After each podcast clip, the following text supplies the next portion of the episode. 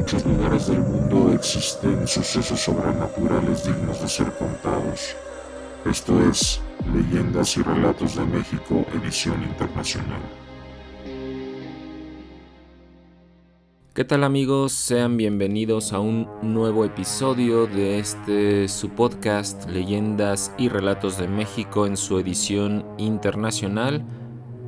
En esta ocasión brincamos el charco, como se dice coloquialmente acá en México, y nos vamos hasta Francia, eh, donde nos llegó este correo, el cual eh, dice así.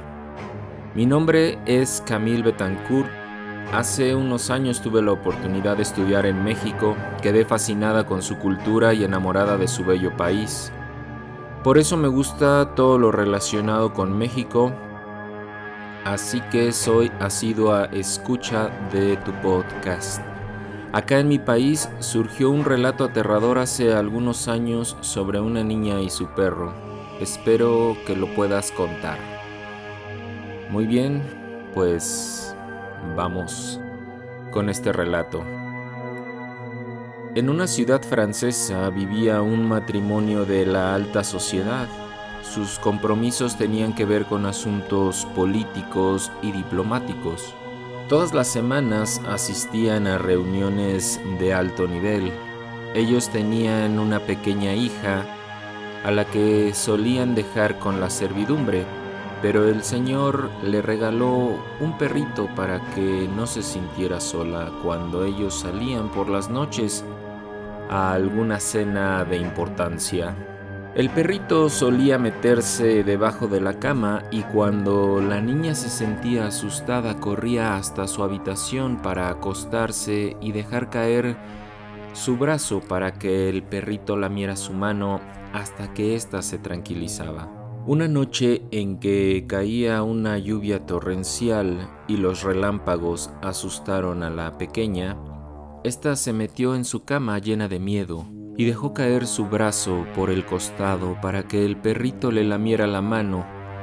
Y así sucedió hasta que la niña finalmente se tranquilizó.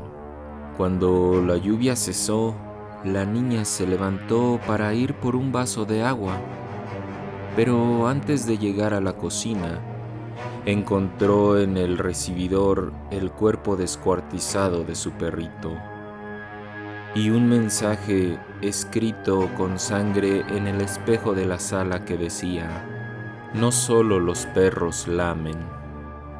Este ha sido el relato que nos ha enviado Camille Betancourt desde Francia le agradecemos por su colaboración y bueno, pues espero que les haya gustado.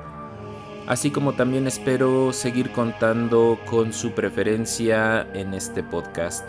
Les recuerdo amigos que ya está en Spotify y en las diferentes plataformas mi nuevo proyecto, el cual les había comentado que se llamaba Historias Asombrosas, pero tuve que cambiarle el nombre, así que ahora se llama Digno de Contar. Y así es como lo podrán encontrar en las diferentes plataformas de streaming para podcast. Me despido amigos, les agradezco por su atención y pues ya saben que por aquí nos seguimos escuchando. Hasta la próxima.